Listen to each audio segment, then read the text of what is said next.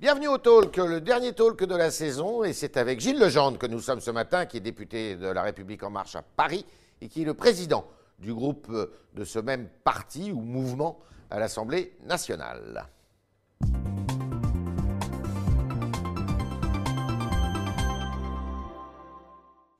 Bonjour Gilles Legendre. Bonjour Yves Tréhard. Merci d'être avec nous. Alors, vous aviez écrit une note euh, il y a quelque temps au président de la République pour euh, essayer de l'inspirer sur le futur gouvernement. Et dans cette note, vous disiez que vous verriez bien euh, à un poste, un poste notamment de relation avec le Parlement, et vous ne l'avez pas eu. Est-ce que vous êtes déçu? Ben, D'autant moins déçu que cette partie de la fuite dont votre confrère Marianne s'était fait le complice était apocryphe. Donc, il n'y avait jamais eu de prétention de ma part de rentrer dans le gouvernement. Et pour une raison très simple, c'est qu'à partir du moment où je préside le groupe parlementaire, que mes collègues m'ont fait confiance à deux reprises pour le présider, je n'avais aucune raison de rentrer au gouvernement. Et, donc, euh, bah, elle a créé du désordre, donc elle a forcément euh, été un point négatif. Mais encore une fois, la partie à laquelle vous faites allusion, était une manipulation qui montre bien que la fuite dont euh, votre confrère s'était fait l'écho était probablement pas guidée par la plus grande des bienveillances. Mais ça, ça peut arriver en politique. Ça ne fait pas de celui qui avait rédigé la vraie note, parce qu'il y avait une partie vraie, euh, un coupable. Ça en fait d'abord une victime. Et, cette fuite, elle vient euh, de votre mouvement, de votre propre euh, majorité? Oh, vous savez, j'ai beau être très récent en politique, je n'aurais pas la prétention de rentrer dans les méandres de ce genre de manipulation et de manœuvre. Pour moi, l'incident est clos. Nous avons un nouveau gouvernement, nous avons un nouveau Premier ministre que notre majorité va soutenir et va pouvoir se donner l'occasion de le faire de façon spectaculaire mercredi à l'occasion de la déclaration de politique euh, générale du Premier ministre et du gouvernement. Nous allons voter la confiance et puis surtout, surtout, surtout, nous avons hâte de nous mettre au travail parce que, je vais vous dire, Yves Tréhard, les Français se fichent éperdument des fuites, des notes, des spéculations, des castings. Ce qu'ils veulent très vite, c'est des réponses fortes à la situation extraordinairement critique que traverse notre pays en ce moment. Vous pourriez être secrétaire d'État encore, parce qu'on attend des secrétaires d'État euh, Yves Tréhard, je dois vous le dire dans quelle langue Je suis président du groupe parlementaire. J'ai un mandat de mes collègues que je dois accomplir. Précisément. Est-ce que vous gardez cette présidence avec euh, le changement de gouvernement, de remaniement? Est-ce que vous allez remettre en, en jeu votre présidence de groupe à l'Assemblée nationale Je n'ai aucune raison de remettre en jeu puisque j'ai été élu en juillet dernier pour que je reste président du groupe jusqu'à la fin du quinquennat, jusqu'à la fin de la législature pour ce qui nous concerne. Parce qu'on parle beaucoup de Christophe Castaner, de M. de Rugy. Euh, en, parlant, en parlant beaucoup, on prend un grand risque, celui de dire beaucoup de bêtises. Alors, vous avez perdu euh, une députée, puisque cette députée est partie euh, au gouvernement, Madame Nadia Hay, et son suppléant, J'en ai perdu trois. Oui, vous en avez perdu, trois, mais c'est d'elle dont je veux vous parler. Son suppléant est un, homme qui a été euh, poursuivi, qui est poursuivi pour trafic de drogue entre la France et le Maroc. Elle a décidé de, démissionner et non pas de se faire remplacer à ce poste. C'est mieux comme ça? Mais c'était indispensable, précisément. il n'est plus son d'innocence. Il n'est plus son suppléant. Oui, mais nous avons des responsabilités politiques aussi. Euh, nous ne présumons en aucun cas de la culpabilité de cette personne, en aucun cas, mais avouez que ça aurait fait désordre s'il rentrait dans l'hémicycle alors que pèsent sur lui des soupçons manifestement sérieux. Des soupçons, pas une culpabilité. Nadia a pris la bonne décision, elle a démissionné, donc son suppléant n'est plus suppléant, et nous allons procéder à une élection partielle à laquelle j'espère euh, nous obtiendrons un résultat euh, conforme à nos espoirs, c'est-à-dire faire élire un ou une députée en marche. Alors, ce qui est valable pour euh, le suppléant de Mme Hay ben, ne l'est pas pour Gérald Darmanin, apparemment, puisque lui, il est ministre de l'Intérieur et il y a une plainte pour viol contre lui. La présomption d'innocence, elle vaut pour tout le monde. Ben Monsieur Darmanin, il y en a un qui ne peut pas devenir député et l'autre euh, qui peut venir euh, ministre de l'Intérieur? Il y a une grande différence, Yves Tréhard, et vous la savez très bien, c'est que le cas qui motive la polémique autour de Gérald Darmanin, a déjà été jugé et examiné trois fois. Alors, on peut toujours faire durer indéfiniment les plaintes dans notre pays, et c'est légitime. Et d'ailleurs, des investigations ont été relancés, dont personne ne conteste la légitimité. Mais on voit bien que le cas n'a strictement rien à voir avec celui du suppléant de Nadia. C'est quand même assez pratique comme euh, défense. Hein. Mais enfin bon, le, le, le, on a l'impression... Non, non, non, non, non, non, non, non, Yves Tréa. La présomption d'innocence, c'est pas pratique. C'est un principe fondamental de l'état de droit. D'accord. Alors, on a l'impression, et ce n'est pas simplement une impression, parce que les déplacements le montrent, que le gouvernement met davantage l'accent sur euh, les missions régaliennes qui sont les siennes, euh, avec le Premier ministre qui est aujourd'hui à Dijon, dans le quartier des, Grésilles, où il y avait eu euh, de violentes altercations entre bandes il y a quelques semaines. Et M. Darmanin a, le, une autorité, un caractère, tout comme M. Dupont-Moretti à la justice. Est-ce que c'était quelque chose qui faisait défaut dans le précédent gouvernement? Nous avons fait déjà beaucoup pour le régalien, et notamment les efforts que nous avons faits sur les forces de l'ordre police ou gendarmes, l'augmentation des effectifs, l'augmentation des, rémunérations, l'aménagement des temps de travail, pour faire en sorte que les forces de l'ordre qui ont produit un travail gigantesque au cours des deux dernières années, notamment dans les opérations de maintien de l'ordre, que leur mission et la difficulté de leur mission soient reconnues et récompensé. La suspicion avérée de, racisme quand même qui avait été proférée par M. Castaner, ça n'avait pas plu quand même dans les rangs de la police et de la gendarmerie. Il, s'en était expliqué lui-même et en effet, on ne peut en aucun cas, mais d'ailleurs Christophe Castaner n'avait jamais dit ça, expliquer qu'un corps social ou qu'un corps professionnel est de façon générale euh, traversé de forces racistes. C'est pas vrai. Euh, nous soutenons les forces de l'ordre parce que dans leur écrasante majorité, dans leur quasi-unanimité, elles remplissent une fonction essentielle de la démocratie. Est-ce que pour autant, est-ce que pour autant, nous mettons l'accent exclusivement sur le régalien? Non, Yves tout est lié. Nous devons, à partir d'aujourd'hui et pendant le, un temps hyper réduit, remettre le pays sur les bons rails, les bons rails économiques, les bons rails sociaux. Et pour ce faire, si nous voulons réussir cet enjeu, nous devons le faire dans un climat apaisé, dans un climat public apaisé, avec une hein, opinion qui euh, sur sa sécurité. Et donc, le régalien vient aussi en soutien de la réussite de ces plans de relance et ces plans de reconstruction. J'ai bien compris, Gilles Legendre, mais euh, le problème, si vous voulez, c'est que euh, les nominations de M. Euh, Gérald Darmanin et de Maître Dupont-Moretti ne semblent pas plaire à tout le monde. Il y a des féministes qui manifestent tous les jours, parce que l'un et l'autre, eh bien, l'un, il y a une plainte pour viol contre lui, et l'autre, Maître Dupont-Moretti, a eu des mots pour le moins assez rudes vis-à-vis du mouvement MeToo, vis-à-vis des féministes. Vous savez, à chaque fois qu'un gouvernement se forme, euh, chaque nomination est prise à partie ou instrumentalisée par un courant d'opinion, par une association. Par...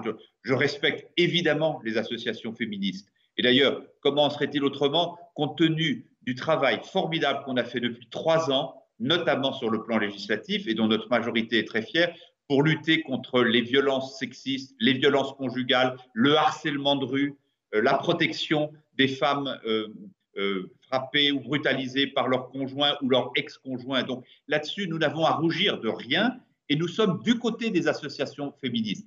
De là à partager leur tentative, on peut comprendre, d'instrumentalisation politique, c'est pas. Non, c'est pas.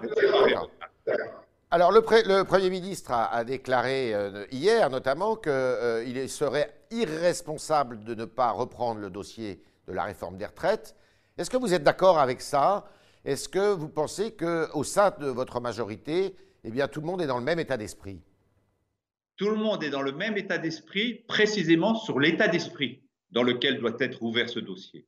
Il y a une chose qui est certaine, c'est que la réforme que nous portions était une réforme et est une réforme essentielle en matière de justice, notamment pour mettre fin à un certain nombre d'inégalités de retraite qui sont de purs scandales Par ailleurs, nous sommes absolument conscients que, à cause de la crise économique et sociale, les régimes de retraite, leur financement s'est encore dégradé. Donc, nous, trouvons, nous devons trouver des solutions sur les deux dimensions la question de la justice, la question du financement. Alors, en revanche, en revanche, L'état d'esprit, l'état d'esprit, et ça, tout le monde est aligné. Le président de la République, le Premier ministre, le gouvernement et notre majorité, c'est que nous devons le faire avec une méthode qui embarque tout le monde. Les retraites ne doivent pas redevenir un sujet de clivage, de climat de tension dans notre, dans notre pays au cours des prochaines semaines et des prochains mois. C'est ce que dit et répète à l'envie le Premier ministre et nous sommes parfaitement d'accord avec lui. C'est le dialogue qui permettra de trouver une solution et le fait et le fait que la discussion sur les retraites s'insère dans un ensemble plus vaste que nous devons ouvrir sur la question de l'emploi, du chômage, de la formation tout au long de la vie et, notamment dans, la perspective d'une réponse forte aux enjeux que présente la crise actuelle. Gilles Legendre, si on a bien compris Premier ministre, il faut d'abord s'attaquer à l'aspect paramétrique de la réforme, c'est-à-dire augmenter euh, et retarder l'âge de départ à la retraite, avant de s'attaquer, il a dit que ça serait beaucoup plus tard, à l'aspect eh bien, structurel qui consiste à réunir tous les régimes dans un seul et même, un seul et même régime. Le Premier ministre a très clairement dit qu'il mettait tout ça dans une négociation sociale globale qui s'est entamée hier, si je ne m'abuse, avec les partenaires sociaux, qui se poursuivra tout au long de l'été et qui permettra d'aboutir à la rentrée à un dispositif qui permettra d'être discuté et voté au Parlement. Ça pourra être voté avant la fin du quinquennat, cette réforme, selon vous? Nous verrons. La priorité, pour l'instant, est à la discussion et au dialogue avec les partenaires sociaux. Autre sujet qui est au centre et au cœur des débats, c'est celui de l'écologie. Et vous avez dit récemment que l'engagement euh, écologique de euh, la majorité manquait d'incarnation. Est-ce qu'avec Barbara Pompili, qui a été nommée ministre de la transition écologique, qui est numéro 2 du gouvernement, eh bien, vous êtes satisfait, rassuré euh, sur ce point J'avais dit qu'elle manquait d'intervention dans le même élan où je disais que nous avions fait beaucoup, beaucoup pour l'écologie depuis trois ans. Je pourrais énumérer tout ce que nous avons fait en matière de mobilité, en matière d'énergie, en matière de bâtiments. Et nous devons aller plus loin. Et j'avais dit en effet que si ce bilan ne nous était pas reconnu, c'est que probablement il avait manqué un maillon dans la chaîne, et la maillon, le maillon, c'était probablement l'incarnation. Il est évident qu'avec Barbara Pompili, qui a dédié toute sa vie politique, qui n'est pas si longue que ça, car elle est encore jeune, oui, enfin, qui a dédié toute sa vie politique à l'écologie, je pense que nous avons là une chance supplémentaire de convaincre les Français de la réalité de notre ambition. Mais vous savez, Yves Tréhard, en dehors des mesures que nous avons prises et que nous devons maintenant exécuter, les nouvelles que nous devons prendre pour accélérer la transition écologique et cette question d'incarnation, nous devons viser quelque chose de très clair. Nous devons inventer une écologie pour notre pays qui ne peut en aucun cas être euh, petit bras. Elle doit être extrêmement ambitieuse, mais elle doit être probablement assez différente de la pensée dominante écologique qui est incarné dans notre pays par les partis qui ne pensent qu'à l'écologie.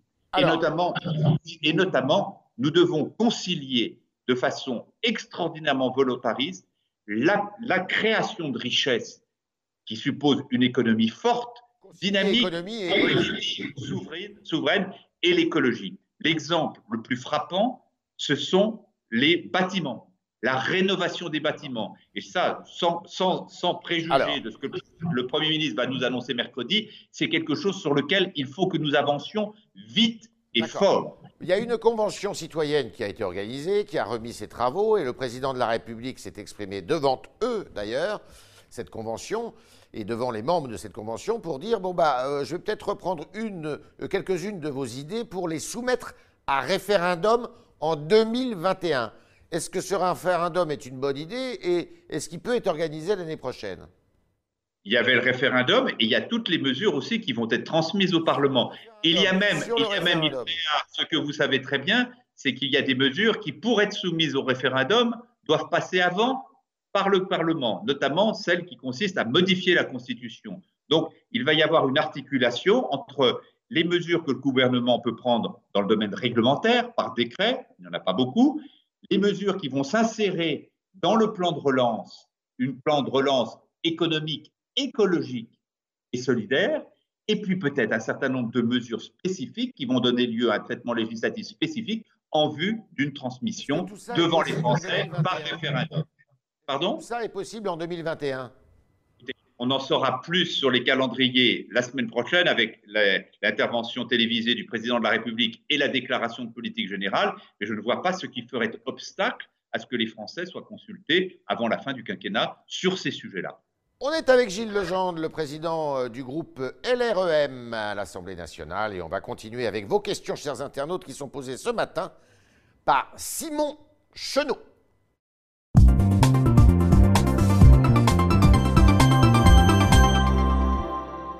Bonjour Simon. Bonjour Yves, bonjour Gilles Legendre. Sur bonjour. Live, Rastard estime que les Français sont irresponsables. Il aimerait rendre les masques obligatoires dans tous les espaces fermés, comme en Belgique. Qu'en pensez-vous? Ce que, ce que je pense, c'est ce que nous constatons tous et dont nous sommes tous peu ou prou responsables parce que je pense que personne n'a appliqué au degré qu'il faudrait le degré de discipline. C'est que nous constatons une petite tentation au relâchement ce qu'on a appelé les mesures barrières que maintenant nous connaissons tous, du fait du déconfinement. Je crois qu'il faut que nous nous reprenions collectivement pour être beaucoup plus scrupuleux dans l'application de ces mesures barrières. Il n'y a pas besoin d'en faire plus, mais il faut certainement pas en faire moins. Et de ce point de vue-là, j'appelle par votre entremise nos concitoyens à, ne pas considérer que parce que nous allons rentrer dans une période estivale ou une période de vacances, euh, le virus a disparu et que nous pouvons relâcher notre discipline. Le port du masque autant que nous le pouvons, est en effet une nécessité, comme le lavage de mains, comme un certain nombre de, choses, de, gestes barrières que nous connaissons fort bien maintenant. C'est bizarre, parce qu'au début de l'épidémie, euh, le masque n'était pas recommandé. Non, mais vous n'allez pas faire traîner Yves Tréhard les polémiques indéfiniment. On est bah passé à autre chose. Euh, vous savez parfaitement que maintenant, les masques sont très, très disponibles euh, en nombre abondant, à des prix très accessibles. Donc, il n'y a plus d'obstacle aujourd'hui à l'usage raisonnable et raisonné des masques. Donc c'était un mensonge d'État alors mais ce n'est pas un mensonge d'État. Écoutez, vous savez très bien dans quel contexte ces phrases ont été prononcées, avec en effet un déficit de stock sur les masques et le fait que les scientifiques à l'époque n'étaient pas d'accord sur l'usage que nous devions en faire, notamment pour le grand public. Vous savez, il y a une commission d'enquête en ce moment qui est en cours à l'Assemblée nationale, tout à côté de, mon bureau, euh, et elle, elle, apportera et elle permettra de donner des, toutes les clarifications sur ce sujet. Et je pense que ces clarifications permettront de clore tout ce qui est polémique inutile. Simon, euh, Simon une autre question. Jean-Paul s'inquiète de l'implantation accrue d'Amazon en France, notamment en Alsace, avec une infrastructure de trois étages. Quelle est votre position vis-à-vis de ces installations critiquées pour leur impact environnemental? Euh, Je pense que, euh, et pas simplement pour les questions environnementales, mais aussi pour les questions sociales, mais aussi pour les questions fiscales, l'Europe, parce que c'est un combat européen. Et je sais Bruno Le Maire et la ministre du Travail, ancienne et nouvelle, totalement engagés là-dessus. Nous ne pouvons pas laisser un certain nombre de grandes entreprises qu'on appelle les GAFA ou les GAFAM, euh, euh, fouler aux pieds nos règles environnementales, fiscales et sociales. Simplement, penser qu'un seul pays peut mener ce combat, c'est une illusion. Nous pouvons le faire à notre dimension, et notamment sur la question du droit social, qui s'applique en France à toutes les entreprises implantées sur notre territoire. Mais le vrai combat, il est un combat européen. Et je sais que le gouvernement actuel, comme le passé, seront totalement engagés dans ce combat. Autre question, Simon.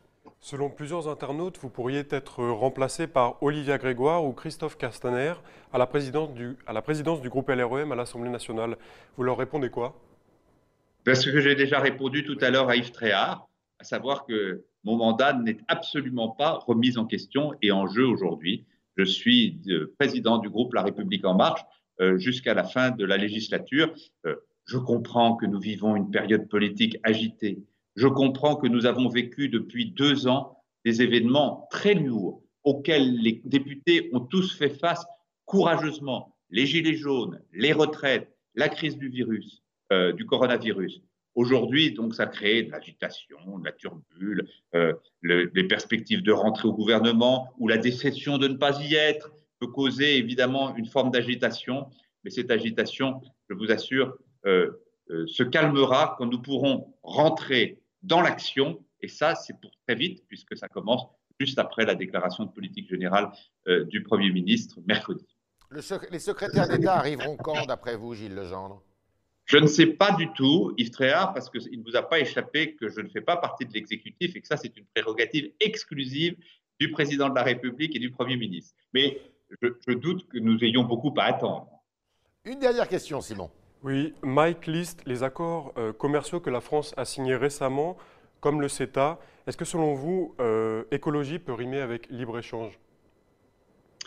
Je pense que l'écologie peut être un élément du panier des négociations commerciales et des relations commerciales euh, dans notre pays. Et elles vont l'être. Et d'ailleurs, elles l'ont été.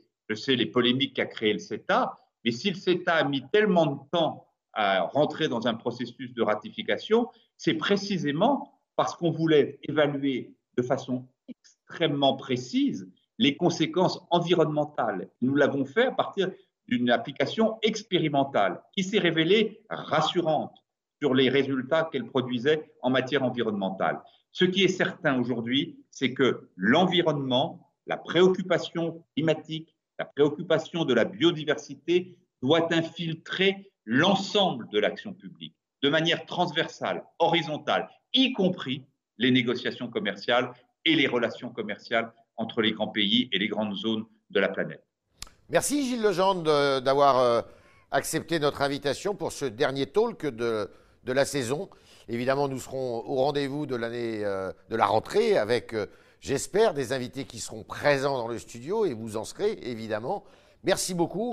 Merci, Merci aux Merci bonnes vacances à tous. Merci aux internautes de nous avoir suivis toute cette saison. Les internautes qui ont pu poser leurs questions. Et ce matin, c'était Martin Chenot qui les posait pour eux. Merci à vous et bonnes vacances si vous avez l'occasion d'en prendre.